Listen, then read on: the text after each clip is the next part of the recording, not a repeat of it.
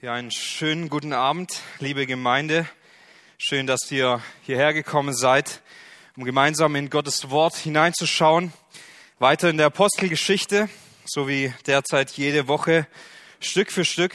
Und ich freue mich gemeinsam heute wieder mit euch in Gottes Wort hineinzuschauen. Und es ist sehr herausfordernd, besonders für mich war es sehr herausfordernd, ähm, weil diese Botschaft mich sehr im Herzen getroffen und sehr bewegt hat und ich gar nicht diese Predigt vorbereiten wollte, sondern ähm, danach gesucht habe, mich füllen zu lassen von diesen Worten und sie sind mir sehr nah ans Herz gegangen und ich denke, das wird es, wenn wir ehrlich und aufrichtig in Gottes Wort hineinschauen, immer wieder so sein. Nun, heute kommen wir zu einem wichtigen zweiten Punkt in der Apostelgeschichte, wo es um die zweite Erweckung ging. Eine Botschaft, die sehr viele Menschen ähm, verändert hat. Eine Botschaft, die sehr viele Menschen zum Glauben geführt hat, wodurch die Gemeinde auf 5000 anstieg. Nun, und bevor wir gleich dazu kommen, ähm, uns anzuschauen, was das für eine Predigt ist und warum sie so eingeschlagen hat im Leben dieser Menschen, möchten wir ganz kurz letzte Woche hineinblicken. Wir haben gesehen, dass zwei Apostel gemeinsam unterwegs sind, und zwar Petrus und Johannes, und sie stehen gemeinsam im Dienst. Und sie sind verändert. Sie sind nicht mehr so wie früher. Sie haben eine Veränderung in ihrem Leben erlebt. Sie sind nicht mehr egoistisch, wollen nicht mehr die Ersten sein, sondern wollen sich von Gott gebrauchen lassen für den Dienst. Sie haben den Fokus, die Verherrlichkeit, die Verherrlichung von Jesus Christus im Dienst zu erleben. Und Gott gebraucht sie an diesem Moment, während sie zum Tempel gehen, um einen Gelähmten zu heilen, der dort schon sein ganzes Leben lang in diesem Zustand verweilt damit sie dort ein großes Zeugnis bewirken. Und wir haben gesehen, wie eng und wie verbunden das auch mit unserem Leben, ähm, mit unserem geistlichen Leben ist, wie viele Parallelen es gibt zwischen diesem Gelähmten, der dort vor dem Tempel sitzt oder liegt, und uns selbst.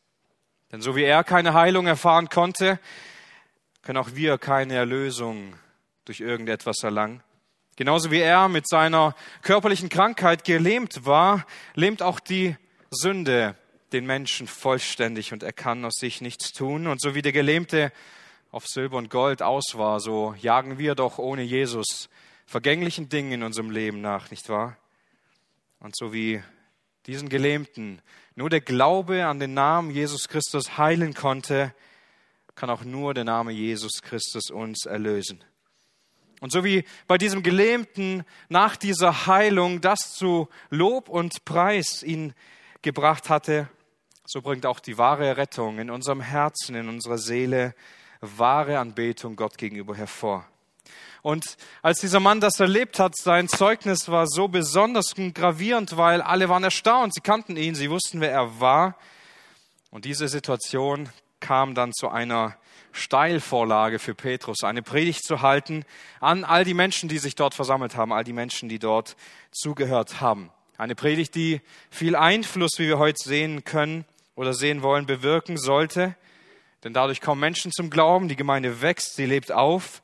Aber auf der anderen Seite entsteht auch Ärgernis, entsteht auch Streit. Und so wollen wir heute diese Predigt anschauen, die sich schon zur ersten Predigt unterscheidet. Denn die Pfingstpredigt, die Petrus hielt, sie war ähm, so aufgebaut, dass er einen Text aus dem Alten Testament nahm, diesen Text zitiert hatte und ihn dann erklärte dann einen weiteren Text nahm und dann noch einen und jeweils darauf einging und das tat er dreimal und so legte er das Wort Gottes aus. Diese Predigt ist zwar ähnlich und doch ein Stück weit anders, denn er erklärt aus den Schriften, ruft in Erinnerung, was passiert ist ähm, und wer Jesus Christus ist. Und wir möchten diese Predigt heute ein Stück weit mehr untersuchen und auch uns neu davon füllen lassen, worum es eigentlich geht, wenn wir die Bibel lesen, wenn wir über Jesus nachdenken.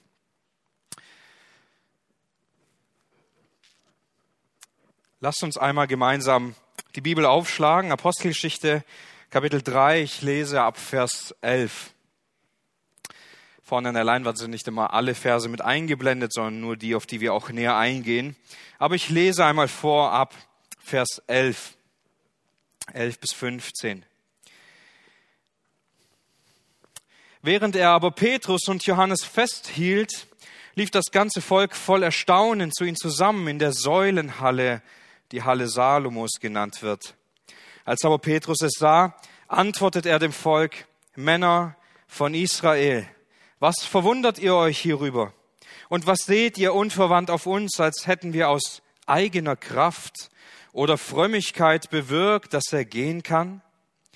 Der Gott Abrahams und der Gott Isaaks und der Gott Jakobs, der Gott unserer Väter hat seinen Knecht Jesus verherrlicht, den ihr freilich überliefert und angesichts des Pilatus verleugnet habt, als dieser geurteilt hatte, ihn freizulassen. Ihr aber habt den Heiligen und Gerechten verleugnet und gebeten, dass euch ein Mann, der ein Mörder war, geschenkt würde. Den Urheber des Lebens aber habt ihr getötet, den Gott aus den Toten auferweckt hat, wovon wir Zeugen sind. Soweit zunächst der Text bis hierhin und Zuerst merken wir, in diesen Versen geht Petrus sehr stark auf die Sündhaftigkeit des Menschen ein. Er geht darauf ein, wie der Mensch ist und konfrontiert diese Zuhörer genau damit. Aber davor merken wir, reagiert er zunächst darauf, was die Menschen so erstaunt hatte, worum, worum sie sich so gewundert hatten. Die Menschen, sie sehen, dass dieser Gelähmte auf einmal gehen kann, dass er springen kann, dass er jubelt und sie fragen sich, hm, was ist da los? Was ist da passiert? Sie sind verwundert darüber. Sie versammeln sich um diese drei Personen, also den Kranken und die zwei Apostel. Und Petrus fragt sie, warum, warum seid ihr so verwundert? Warum seid ihr so erstaunt? Warum schaut ihr uns so an? Warum schaut ihr uns so an, als ob wir irgendetwas damit zu tun hätten? Wir haben das nicht gemacht, weil wir fromm sind. Wir haben das nicht gemacht, weil wir irgendeine Kraft oder irgendeine Magie in unserem Leben hätten. Und hierbei sehen wir so einen guten Gedanken. Das trifft es nochmal so gut auf den Punkt, was wir letzte Woche gesehen haben, dass die Apostel verändert sind. Der alte Petrus, der alte, nicht der neue, sondern der alte, der hätte vielleicht seine Hände ausgestreckt und hätte gesagt, jawohl, habt ihr richtig gesehen, ich war das. Ich habe den gesund gemacht. Ich habe einfach geredet, habe gesagt, steh auf und er ist aufgestanden. Und er hätte sagen können, ich habe ihn nur einmal aufgefordert, ich habe nur ein Gebet gesprochen und zack, er war gesund. Jesus ist weg und jetzt bin ich der neue Chef hier. Willst du auch geheilt werden? Komm einfach her, ich spreche auch zu dir und du wirst auch gesund. Aber so redet er nicht, weil er verändert ist, weil er anders ist. Der alte Petrus, er ist mit der Verleugnung seines Herrn gestorben. Und der neue Petrus, er will keine Ehre für sich. Er will nicht mehr selbst im Fokus sein. Er will nicht groß sein. Das Erste, das er hier tut bei so einem großen Wunder ist, sich völlig zurückzustellen und Gott die Ehre zu geben und sagt, wir haben nichts damit zu tun. Es ist Jesus. Wir haben ihn nicht geheilt, nicht unsere Frömmigkeit, sonst nichts, was wir tun könnten, Gott selbst. Und er macht das so deutlich, wir waren das nicht. Wir haben keine Kraft, so etwas zu tun. Wir sind nicht besonders fromm. Wundert euch nicht, und denkt ja nicht, dass wir das tun könnten. Hier sehen wir seine Gesinnung.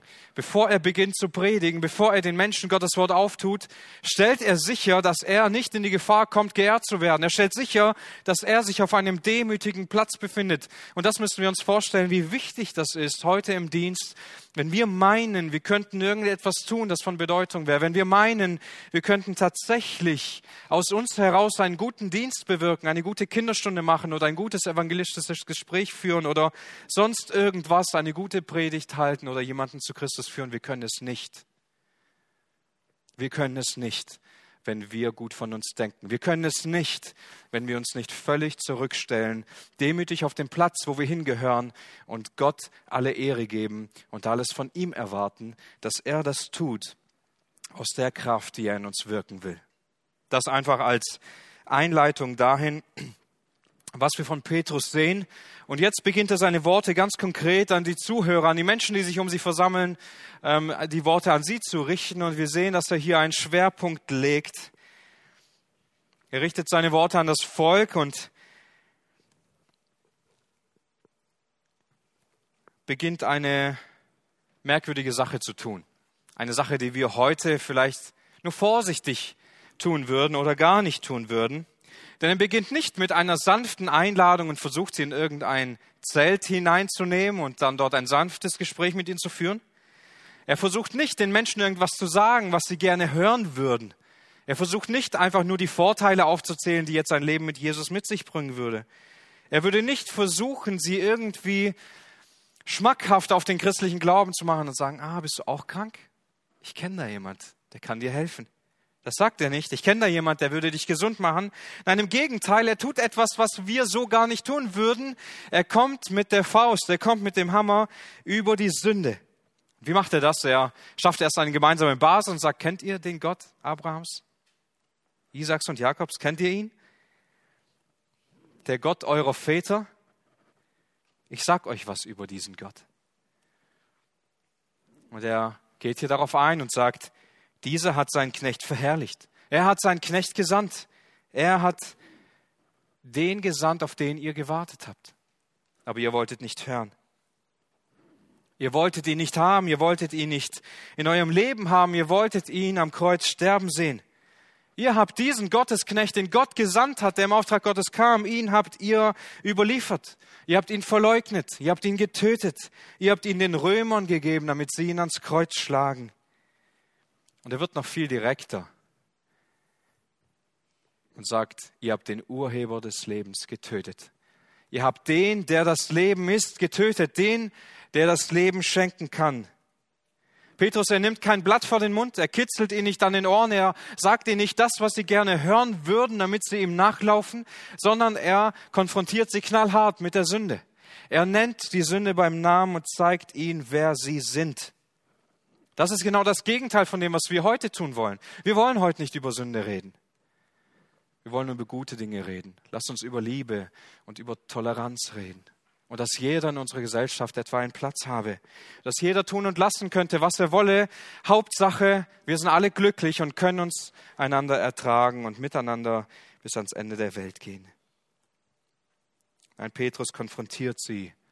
Er scheut sich nicht, über Sünde zu reden sondern redet darüber, was der Mensch gegen Gott tut. Und das ist so wichtig. Es ist so wichtig, dass wir lernen, über das Problem der Sünde, das Problem unseres menschlichen Daseins zu reden, weil es so tief und weil es so gravierend ist. Und weil es notwendig ist, dass wir diese Dinge verstehen. Petrus, er kann dieses Problem nicht ändern. Es ist da. Die Sünde ist da. Und er fängt nicht damit an, Menschen zu sammeln und Massenheilungen zu veranstalten, damit die Menschen dann etwa dem Evangelium glauben, sondern er beginnt jetzt knallhart das Evangelium zu predigen. Zuerst kommt diese Faust ins Gesicht, denn das ist das, was Gottes Wort in erster Linie tut, wenn es uns von Sünde überführt. Es zeigt uns, wer wir sind. Es zeigt uns, wie wir vor Gott stehen. Das ist das Erste, das Petrus tut, die Sünde ansprechen. Er sagt hier, der Gott eurer Väter, der Gott, der euch nicht unbekannt sein sollte, er sagt nicht euer Gott. Es ist wahrlich nicht ihr Gott gewesen, denn sie haben ihn umgebracht. Sie haben ihn nicht angenommen, sie haben nicht an ihn geglaubt, sie haben ihn gehasst. Diese Menschen, die jetzt diese Predigt von Petrus hören, die den Gelähmten sehen und ihn kennen, viele von ihnen sahen auch Jesus. Einige von ihnen haben vielleicht mit Jesus geredet. Vielleicht waren einige von ihnen genau die Sünder, die mit Jesus am Tisch saßen, mit ihm gegessen haben, ihn zugehört haben, von seinem Brot gegessen haben, das er vermehrt hat. Menschen, die Jesus nachgelaufen sind, die so viel wie möglich von ihm sehen und hören wollten. Sie fanden seine Wunder und seine Heilungen toll und seine Dämonenaustreibungen, aber ihn selbst als Erlöser haben sie abgelehnt. Und da sehen wir so sehr, wie der Mensch funktioniert, nicht wahr? Wir freuen uns so an übernatürlichen Dingen. Wenn irgendetwas stattfindet, was wir nicht erklären können und was wundervoll ist, dann staunen wir darüber und wir finden das klasse. Wir finden das schön, diese Dinge zu sehen. Jeder Mensch wäre Jesus nachgelaufen, diesem Entertainer Jesus, der der Menschen begeistern kann durch das, was er tun kann, das mitzuerleben, was Jesus bieten will und kann. Aber als es darum ging, ihm nachzufolgen, als es darum ging, sein Leben abzugeben und das wahre Leben bei Jesus zu gewinnen, da sah es anders aus. Das ist eine ganz andere Frage. Das ist die Frage der Nachfolge. Das ist die Frage, den Preis zu bezahlen.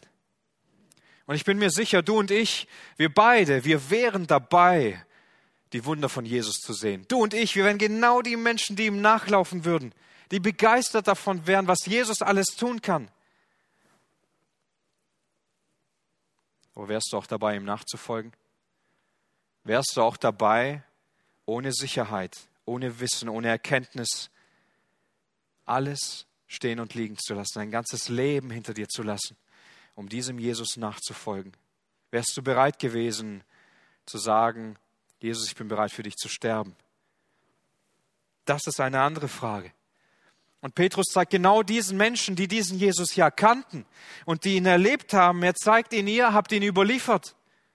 Ihr kanntet ihn doch, ihr habt doch seine Wunder und Zeichen gesehen, aber ihr habt ihn überliefert, ihr habt ihn einfach so weggeschoben. Ihr standet einfach da und habt zugesehen, wie Jesus an Pilatus überliefert wurde. Ihr wolltet den Erlöser und König nicht haben. Ihr wolltet ihn nicht annehmen, ihr habt ihn weggedrängt. Ihr habt ihn weggeschoben. Nicht nur überliefert, ihr habt ihn auch verleugnet. Sogar Pilatus in seinem Urteil, als er die Sache untersucht hat, kam zu dem Ergebnis, dass er ohne Schuld ist, dass er gerecht ist, dass er nicht den Tod verdient hat. Und in diesem Moment wolltet ihr ihn nicht zurückhaben. Ihr habt ihn verleugnet. Ihr habt so getan, als ob er nicht da wäre, so getan, als ob er nicht Wirklichkeit wäre. Ihr habt ihn aus eurer Realität gedrängt. Diese Menschen hatten die Wahl. Sie hatten die Wahl, wen Pilatus freilassen sollte. Das sagt Petrus hier.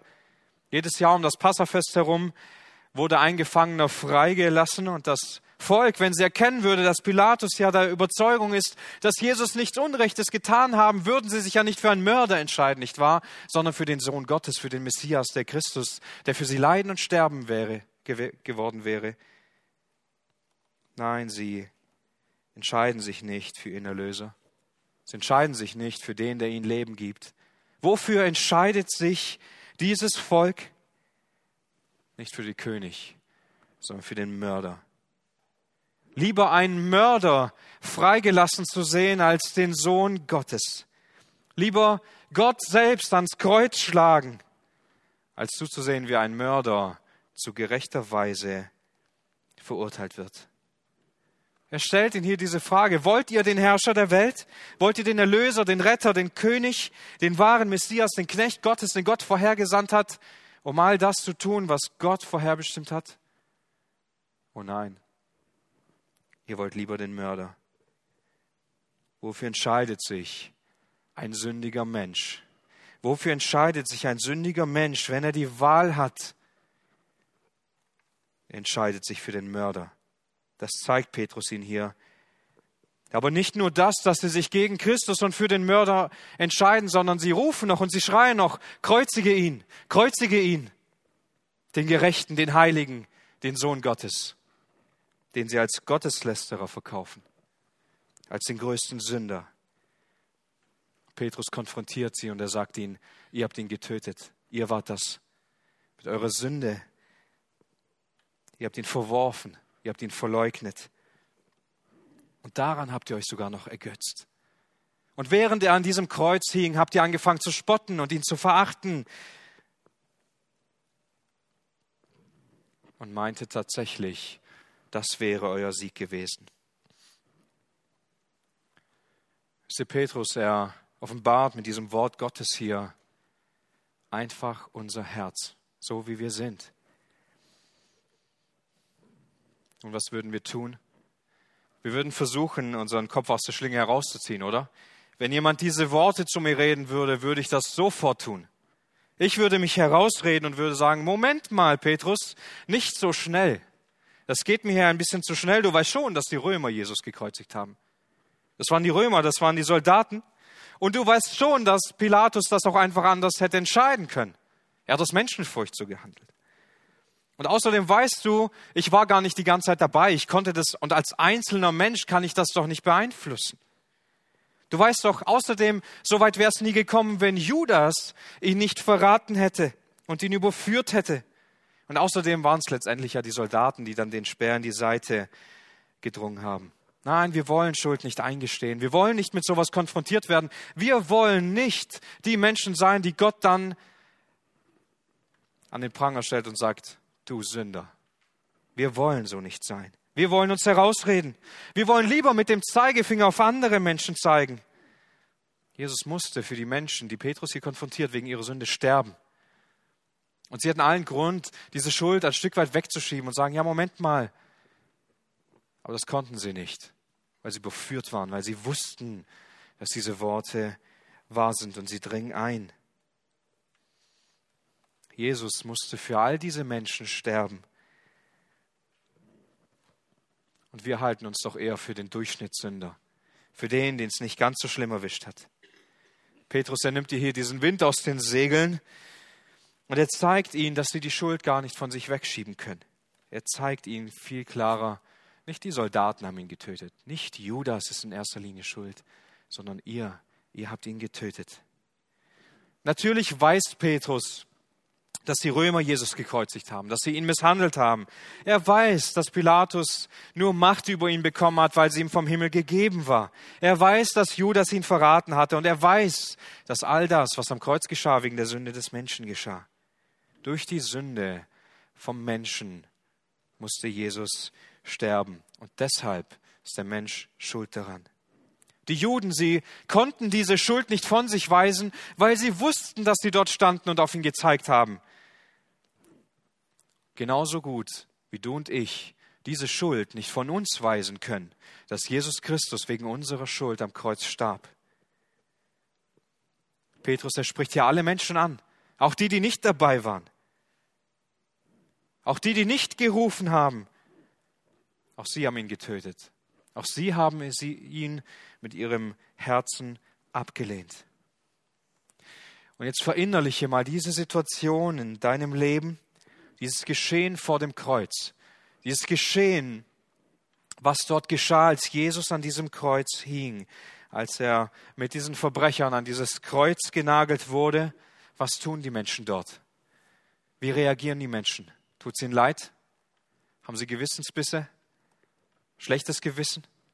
Versuchen sie, die Soldaten jetzt daran zu hindern, ihn zu kreuzigen? Versuchen sie es irgendwie wieder gut zu machen? Fallen sie vor ihm auf die Knie und beten ihn an, weil sie erkennen, wer er wirklich ist? Was tun die Menschen? Ich lese eine Stelle vor aus Lukas 23, Vers 35. Und das Volk stand da und sah zu, und es höhnten und auch die Obersten und sagten, andere hat er gerettet. Er rette sich selbst, wenn er dieser Christus ist, der Auserwählte Gottes. Auch die Soldaten verspotteten ihn, indem sie herzutraten, ihm Essig brachten und sagten, wenn du der König der Juden bist, so rette dich selbst. Einige Verse später lesen wir sogar von einem der Übeltäter, der am Sterben ist und ihn selbst noch verspottet. Und all die Menschen, die dort stehen, es ist ein Ort voller Spott und Hohn, all die, die dort selbst stehen, spotten und lachen über diesen Jesus. Wo bist du? Wo bin ich? Wir sind mitten unter ihnen. Wir reihen uns ein in diese Reihe dieser Menschen. Wir dürfen nicht denken, dass wir diejenigen wären, die versucht hätten, die Soldaten abzuhalten. Nein, wir reihen uns ein, weil wir Menschen sind, weil wir mitverantwortlich in unserer Sünde für diesen Tod des Messias sind. Wir wären diese Menschen, die kurz vorher noch gerufen haben, kreuzige ihn. Kreuzige ihn, wir wollen lieber diesen Mörder frei sehen. Wie sehr dringen uns dieser, diese Liedzeilen durch unser Herz, wie wir vorher gesungen haben. Ich schaue auf den Mann am Kreuz, kann meine Schuld dort sehen und voll Beschämung sehe ich mich bei den Spöttern stehen. Für meine Sünden hing er dort. Sie brachten ihn ums Leben. Sein Sterben hat sie ausgelöscht. Ich weiß, mir ist vergeben.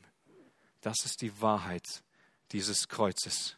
Das ist das, was wir vorher selbst gesungen haben, aus Überzeugung, dass wir in uns Sünder sind.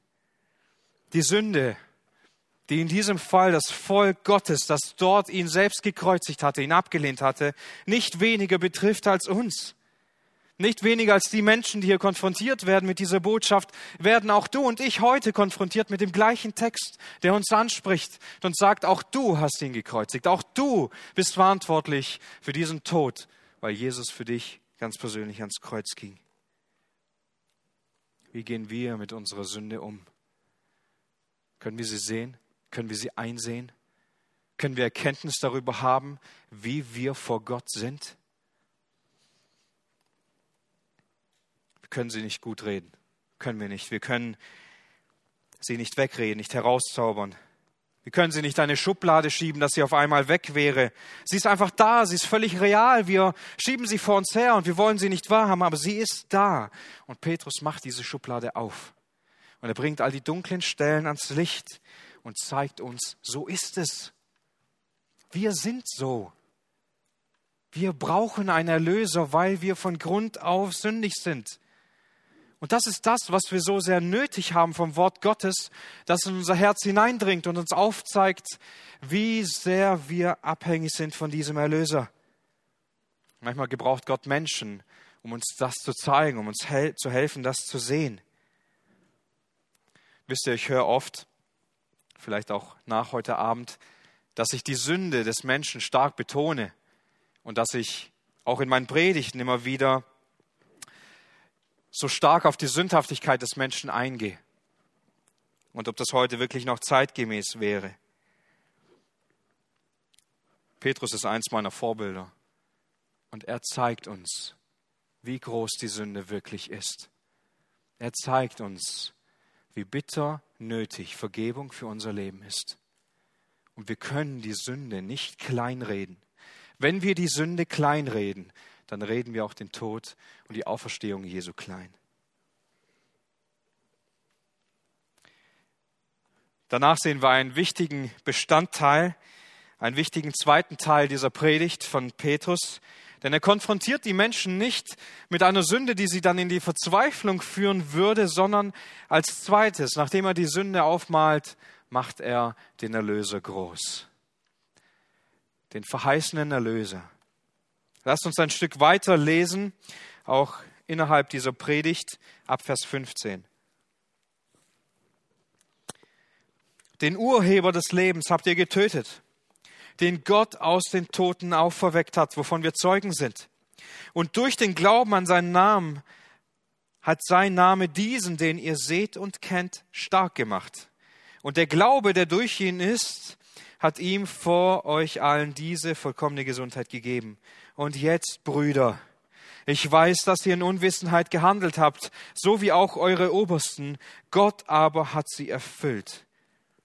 Gott aber hat so erfüllt, was er durch den Mund aller Propheten zuvor verkündigt hat, dass sein Christus leiden sollte.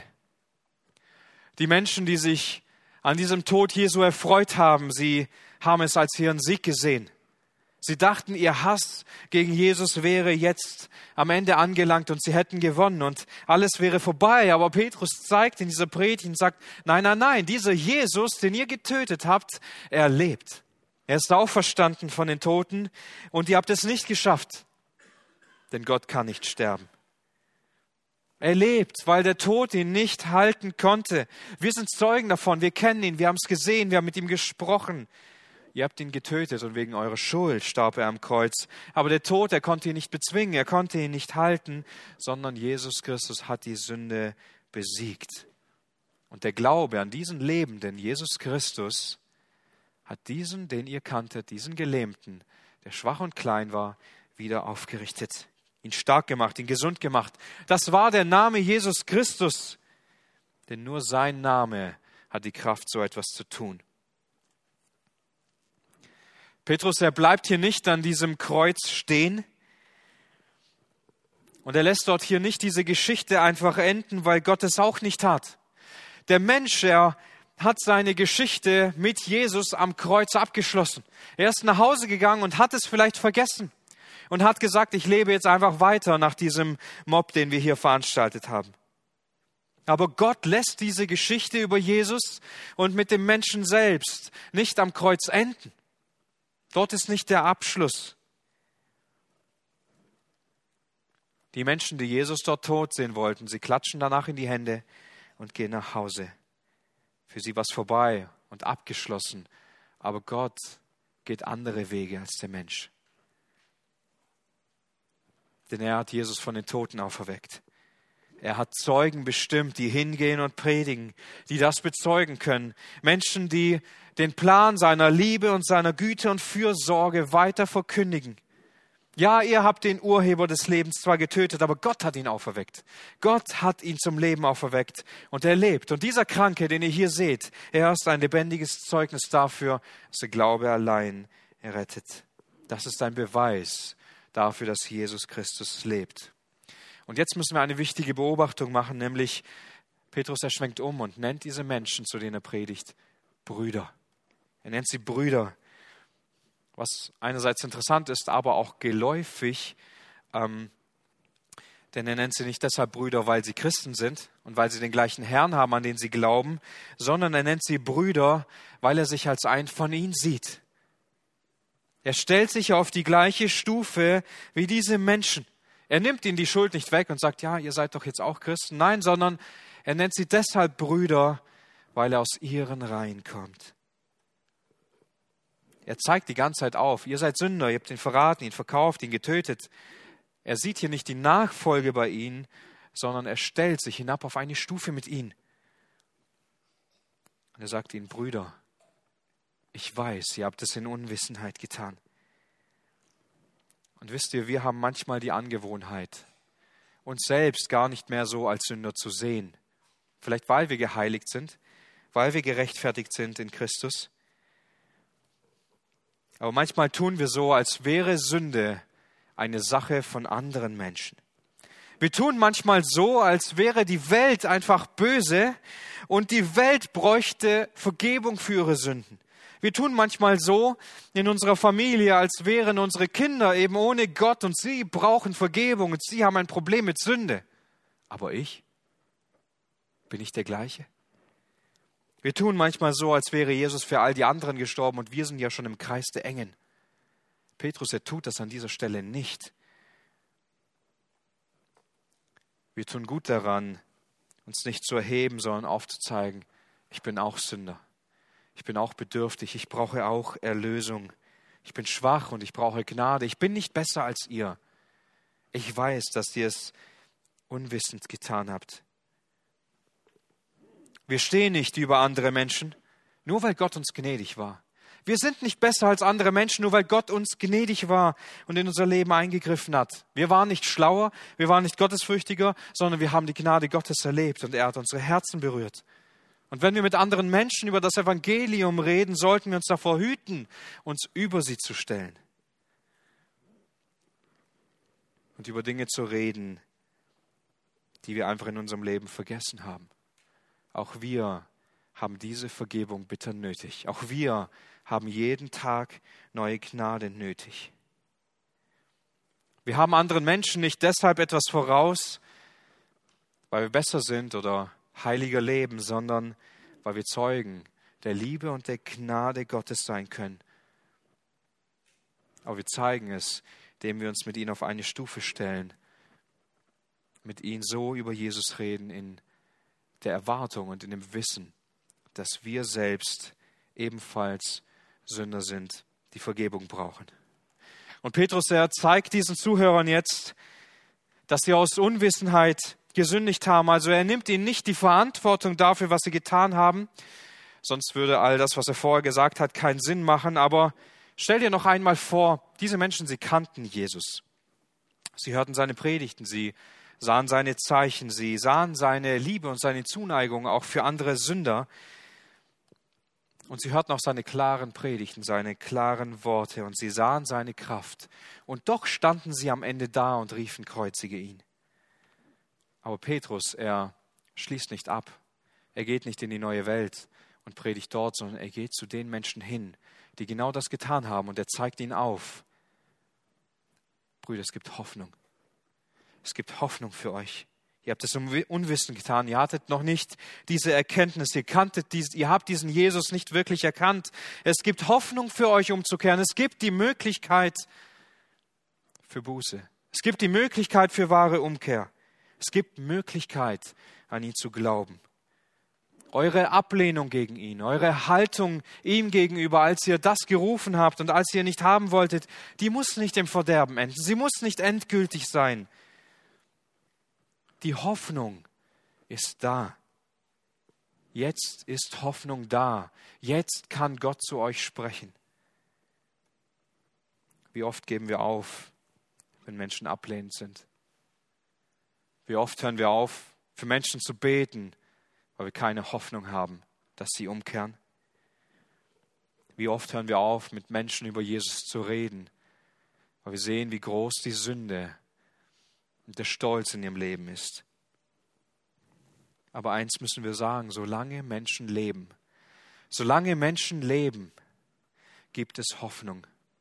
Solange ein Mensch lebt, können wir mit ihm sprechen, können wir Jesus groß machen, können wir für ihn beten, können wir vor ihm bezeugen, wer Jesus ist und was er in unserem Leben getan hat. Und wenn sie nicht mehr hier sind, wenn sie diese Welt verlassen haben, dann brauchen wir keine Hoffnung für sie haben.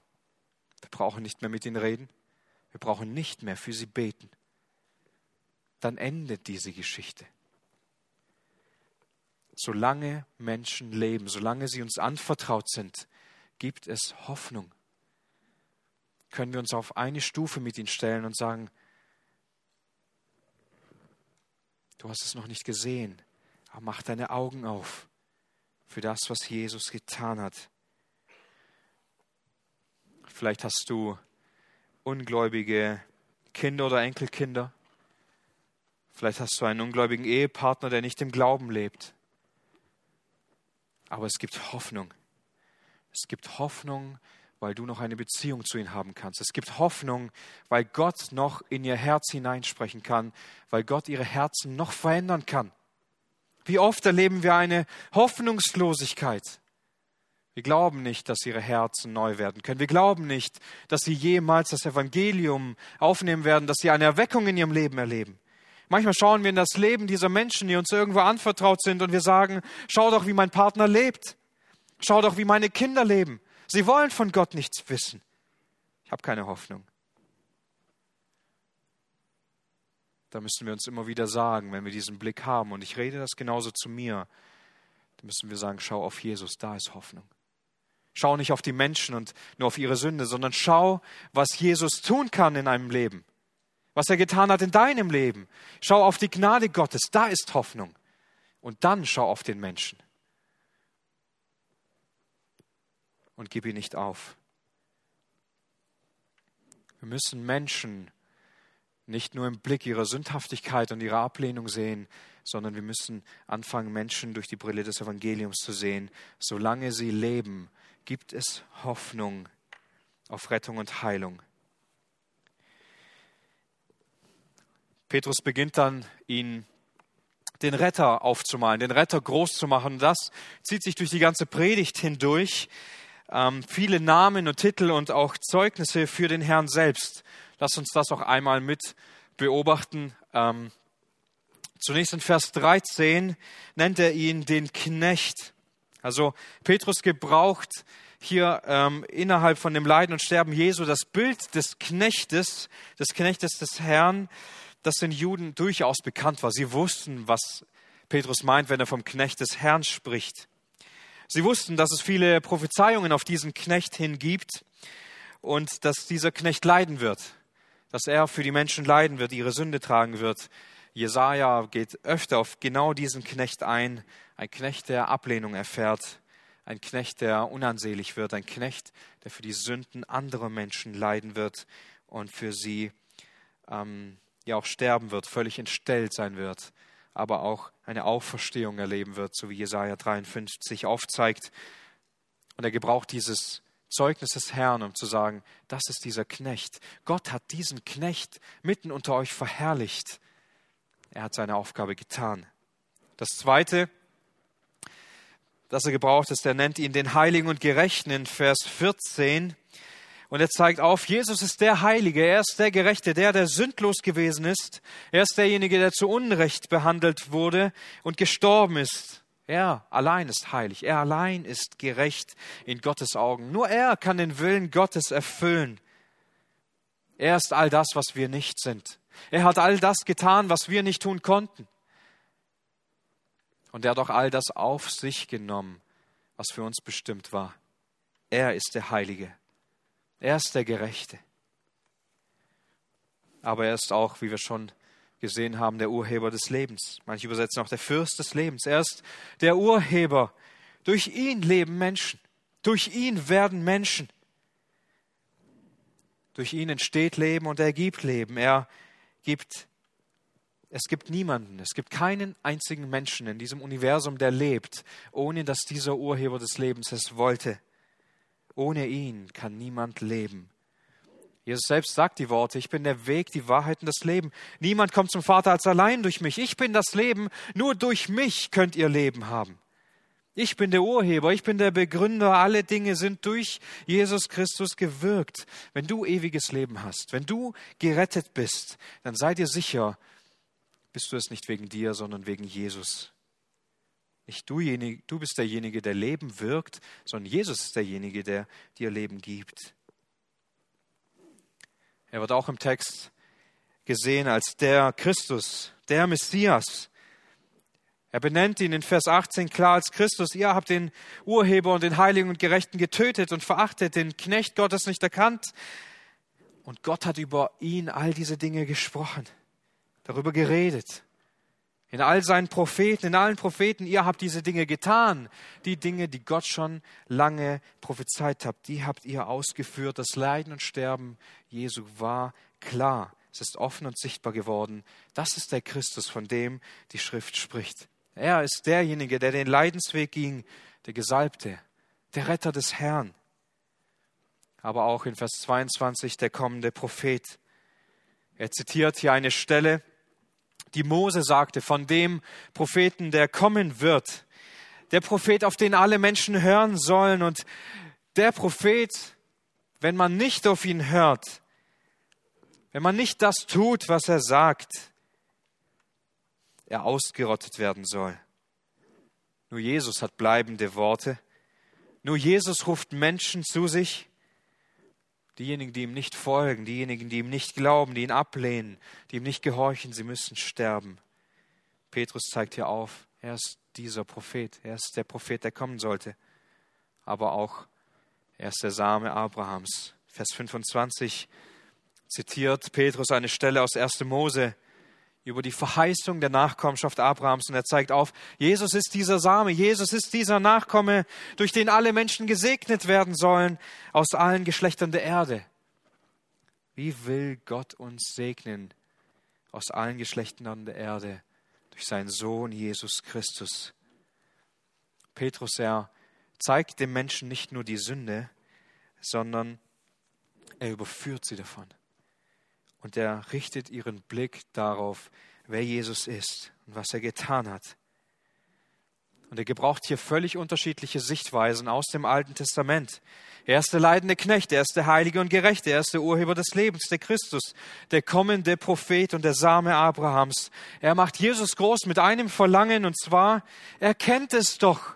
Lest doch in der Schrift und ihr erkennt, dass er der Wahre ist, dass er derjenige ist, den Gott gesandt hat der Retter, derjenige, der für eure Sünden bezahlt hat.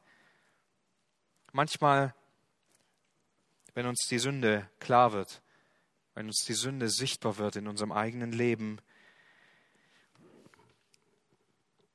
dann könnten wir daran verzweifeln, oder? Dann drückt sie uns nieder. Sie plagt uns.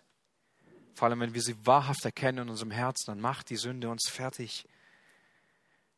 Aber so schmerzhaft sie auch sein mag, so mehr wir sie auch erkennen mögen, sie führt uns nicht einfach nur in die Verzweiflung und dort verenden wir, sondern sie kann uns aus der Verzweiflung direkt in die Arme Jesu führen. Wie oft bleiben wir bei diesem Punkt der Sünde stehen, erkennen, wie wir vor Gott sind und verzweifeln daran, aber wir vergessen auf diesen Erlöser zu blicken, vergessen ihn zu sehen. Wir werden nicht nur konfrontiert mit Sünde, sondern wir dürfen auch gleichzeitig hier den Ausweg sehen, Jesus Christus. Wir können nicht über Gnade reden, wenn wir nicht über Sünde sprechen. Wir brauchen keine Gnade, wenn wir keine Sünde haben.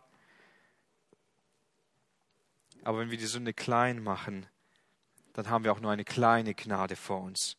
Petrus hat das verstanden. Zuerst malt er den Menschen die Sünde, die sie haben, vor Augen, um ihnen dann diese herrliche Gnade zu zeigen, dass dieser Retter gekommen ist, dass er hell leuchtet. Und nachdem er diese zwei Dinge getan hat, geht er über in den dritten Teil seiner Botschaft, die Umkehr.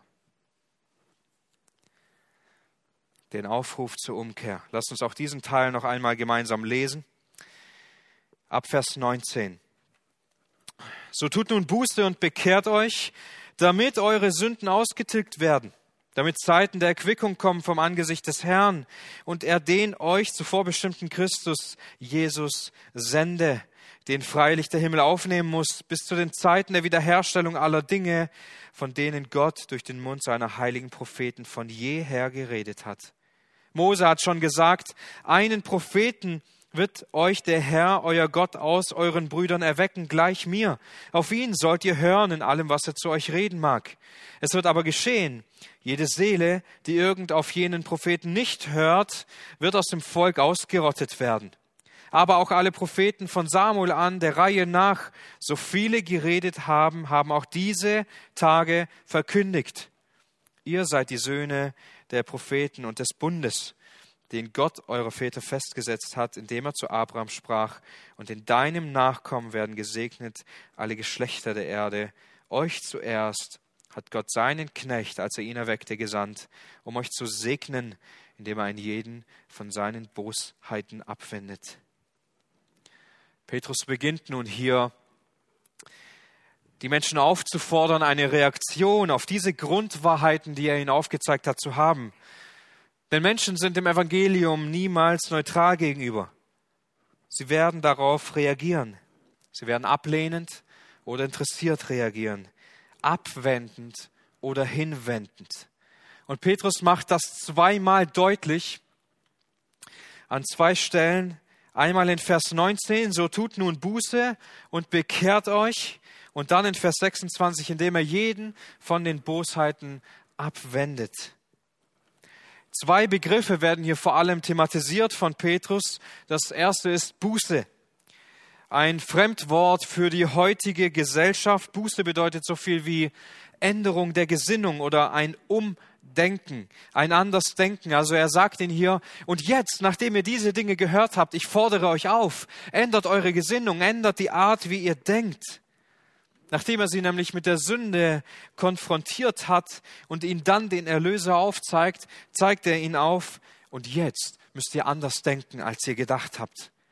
Jetzt müsst ihr eure Gesinnung ausrichten auf den Erlöser, nicht mehr auf euch. Und wenn wir jetzt den Text anschauen und sehen, was Petrus den Menschen vorher vorgeworfen hat, dann sehen wir auch ganz klar, was die Veränderung ihres Wesens braucht. Denn eine Sache müssen Sie jetzt verstehen. Moment mal, Jesus war ja gar nicht der Verbrecher. Jesus war ja gar nicht der Kriminelle. Er war ja gar nicht der Gotteslästerer. Er war nicht ja der, der zu Recht gestorben ist, sondern ich bin ja all das. Ich war der Gotteslästerer. Ich war der, der den Tod verdient hat. Ich war der Kriminelle. Ich war der, der dort hängen müsste. Wir sind schuld. Jesus unschuldig. Nun, die Evangelien berichten an einer Stelle, dass beide Übeltäter, die zu den Seiten Jesu hingen, ihn gelästert haben, aber Lukas beschreibt, dass einer sich zu Jesus hingewendet hat. Wir können also davon ausgehen, dass der eine, während er am Lästern war, am Spotten war, erkannt hat, wer Jesus ist.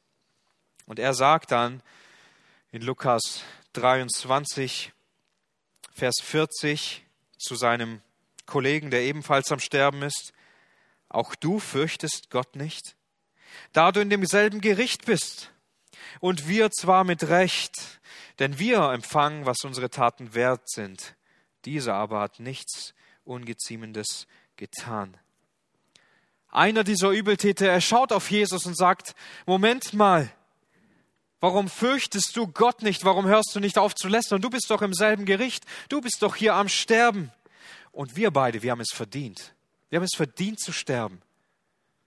Aber dieser, der dort hängt, der hat nichts Unrechtes getan. Das ist das, was eine wahre Veränderung im Denken bedeutet. Unsere ganze Denkweise, unsere Bosheit, uns davon abzuwenden im Denken und das zu sehen, wer Jesus wirklich ist.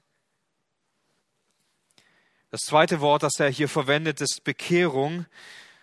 Bekehrung wurde in der Zeit immer wieder sehr vereinfacht dargestellt, vielleicht als Moment eines Gesprächs, eines Gebets oder wenn Menschen davon reden, wann sie sich bekehrt haben, erinnern sie sich an einen Moment, wo sie mit jemandem gesprochen oder gebetet haben.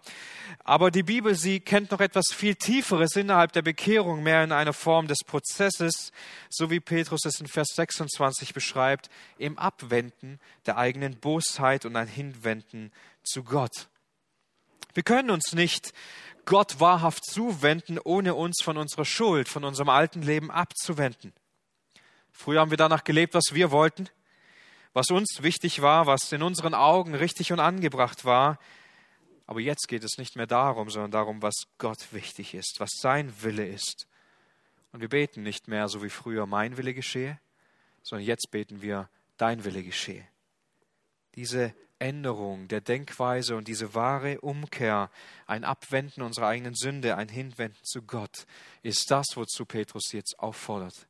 Ist das, was der wahre Glaube beinhaltet. Und vielleicht fragen wir uns, warum sagt Petrus hier nicht, glaubt einfach an Jesus? Warum sagt er hier, tut Buße und bekehrt euch? Nun, Buße und Glaube sind letztendlich zwei Seiten derselben Medaille und gehören eng verbunden miteinander zusammen. Wir können nämlich nicht glauben, nicht wahrhaft glauben, ohne Buße zu tun. Wir können aber auch nicht Buße tun, ohne an ihn zu glauben. Heute versuchen wir oft den Glauben sehr einfach darzustellen. Jeder kann einfach so einmal geglaubt haben in Form von einem Gedanken, dass es Gott wirklich gibt und alles ist vorbei, alles ist fertig. Aber die Apostel zeigen in der Art, wie sie zum Glauben und wie sie zur Bekehrung hinaufrufen, dass da viel mehr dahinter steckt. Wahrer rettender Glaube zeigt sich darin, dass die Gesinnung sich ändert, dass Menschen sich abwenden von ihren Bosheiten und hinwenden zu Gott mit ihrem Leben, mit ihrer Denkweise und sich nach ihm ausrichten. Der Mensch, er muss auf dieses Evangelium reagieren und er tut es auch. Petrus, er redet von dieser Zeit jetzt. All das, worauf die Propheten hingedeutet haben, alles deutet darauf hin, Jesus ist der wahre Segen. Er ist der wahre Prophet, all das, was kommen sollte. Und er sagt, und wenn ihr euch zu ihm hinwendet, wenn ihr Buße tut und euch umkehrt, dann werdet ihr etwas erleben. Eure Sünden werden ausgetilgt. Sie können wirklich vergeben werden. Wir können Frieden erleben. Es gibt eine wirkliche Lösung für unser Problem, wenn wir uns dem Retter zuwenden und wenn wir abkehren von unserem alten Leben, dann sind unsere Sünden bezahlt, sind sie getilgt. Vielleicht haben das ein paar ältere Geschwister erlebt. Ich habe noch ein, zwei Jahre. Wenn das Haus einmal getilgt ist und keine Schuld mehr da ist, das ist das, was Jesus getan hat.